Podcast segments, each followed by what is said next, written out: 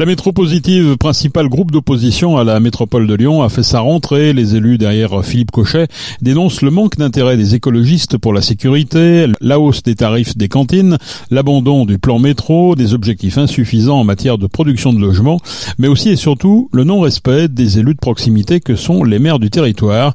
Nous avons rencontré Philippe Cochet, maire LR de Caluire et président du groupe La Métropositive.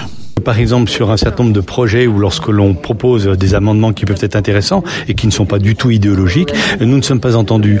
Euh, deuxième sujet, certains vice-présidents pensent que les maires sont là pour être simplement des objets décoratifs. Non, ils sont pas là pour être décoratifs. Premièrement, ils ont des comptes à rendre auprès de la population et c'est eux qui sont en première ligne. Deuxièmement, ils ont une vision d'aménagement de leur territoire. Donc ceux-ci doivent être respectés à la hauteur, je dirais, de la légitimité qu'ils ont. Je rappelle que nombre de maires sont élus très largement sur leur territoire alors que les représentants donc de la majorité aujourd'hui verte et extrême gauche donc euh, sont très minoritaires sur ces territoires. Parmi les points d'achoppement, il y a cette fameuse euh, ZFO, la zone à faible émission, vous estimez injuste encore socialement malgré toutes les mesures d'accompagnement qui ont été euh, mises en place? Alors tout d'abord, la ZFE, c'est la loi, simplement la loi, toute la loi. C'est-à-dire aujourd'hui, je rappelle que le critère 2 n'est pas du tout concerné par cette démarche-là. Deuxième sujet, et c'est d'ailleurs assez cocasse, on s'aperçoit qu'au niveau de la majorité, leurs collègues communistes ont leur population notamment qui vient les voir en disant vous êtes bien mignons avec votre ZFE, mais financièrement on n'arrive pas à changer notre véhicule et quoi que ce soit, quel accompagnement peut peut-il avoir?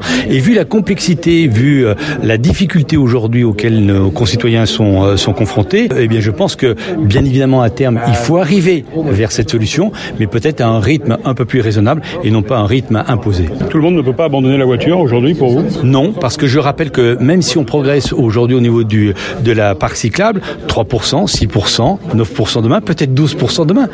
Que fait-on de l'autre pourcentage? Une partie peut être prise par les transports en commun. C'est la raison pour laquelle nous rappelons, nous, notre volonté d'avoir un vrai plan métro à l'échelle de la métropole de Lyon qui n'a pas été retenu par la majorité. Et puis, il y a euh, aujourd'hui un certain nombre d'activités qui nécessitent euh, l'usage de l'automobile. Vous savez, les gens, s'ils pouvaient vraiment se passer de l'automobile, ils le feraient bien évidemment. Mais la réalité fait que ceci s'impose à nous et on ne peut pas exclure encore aujourd'hui plus de 75% des déplacements qui s'effectuent en automobile vous dites qu'il y a encore des zones euh, sur la métropole où les, transports ne sont pas suffisamment efficaces pour euh, assurer euh, le report modal Je pense que si vous voulez, en transport, on ne peut pas avoir un transport devant chaque domicile de, chaque personne. Par contre, je pense qu'il y a des axes qui permettent effectivement d'avoir une capacité à transporter en grande quantité, avec une garantie de délai, un grand nombre de, grands lyonnais. Ça s'appelle le métro. Et le métro a été refusé par la majorité donc verte et extrême gauche, et ce qui est une, une erreur majeure, parce que structurellement, ça nous fait perdre encore 5 ou 10 ans par rapport à des équipements structurants nécessaires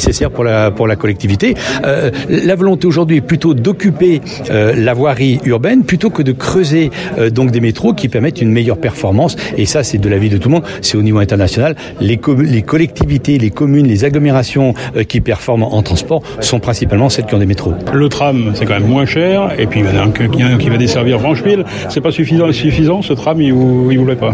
le tram n'est pas en capacité d'absorber des volumes aussi importants, je dirais, d'habitants. Parce que je rappelle que quand on est en responsabilité, il faut penser à aujourd'hui, demain, après-demain et après-après-demain. Et on le voit bien qu'aujourd'hui, les trams dans la configuration telle qu'ils sont envisagés ne sont pas du tout à l'échelle de développement euh, de euh, la métropole de Lyon. à terme, la population va quand même continuer à croître, les besoins en déplacement vont augmenter, donc adaptons les moyens de transport par rapport à ces impératifs. Mais il y a un enjeu budgétaire aussi. L'enjeu budgétaire, il est réel et vous avez tout à fait raison de le souligner. Simplement, je rappelle qu'une collectivité d'investissement, que ce que doit être la métropole, elle doit retrouver des capacités, notamment en faisant des économies de fonctionnement, de fonctionnement pardon, pour permettre des capacités d'investissement, ce que fait notamment la région Auvergne-Rhône-Alpes avec son président Laurent Vauquier. Et aujourd'hui, on s'aperçoit que les frais de fonctionnement continuent à progresser et donc tout cela pénalise l'investissement. Deuxième partie, tout ne peut pas être euh, pris en charge financièrement par la métropole de Lyon.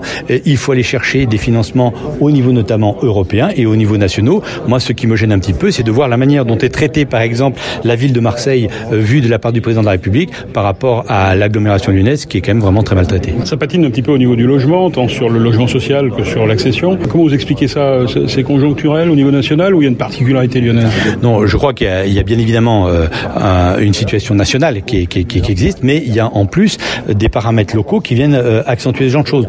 Je rappelle que notamment la volonté de bloquer les loyers est un problème par rapport à des investisseurs.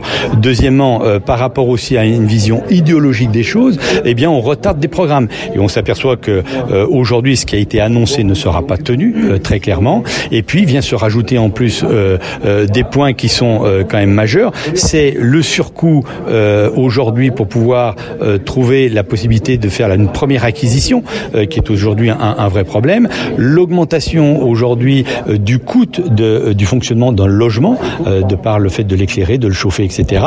Donc tout ça, ce, ce cumul de choses vient encore s'accentuer avec la politique qui est menée aujourd'hui au niveau de la métropole. Vous réclamez une réforme de, de cette métropole qui est la, la seule en France hein, aujourd'hui. Où en est-on euh, Comment, comptez-vous obtenir euh, satisfaction face au gouvernement euh, par rapport à cette réforme? Eh bien écoutez, la fronde des maires, hein, je rappelle c'était les trois quarts des maires de la métropole qui disaient très clairement qu'ils ne supportaient plus cette manière de fonctionner et surtout la manière de voir comment pouvait se gérer une métropole, a permis notamment de sensibiliser le président du Sénat, donc qui était venu à l'Assemblée générale de la de, de l'AMF, de l'Association des maires de France, qui lui-même a permis notamment de travailler en particulier avec le sénateur Blanc euh, pour pouvoir euh, faire une proposition et un projet de loi qui permettent à ce moment-là de changer, de revenir à un statut. Alors c'est un peu technique, ça s'appelle un EPCI, un établissement public de coopération intercommunale. En, gros, ça veut dire quoi? On est capable d'avoir des politiques d'ensemble, mais simplement cette politique d'ensemble, elle est limitée euh, par rapport à la vision et à l'acceptation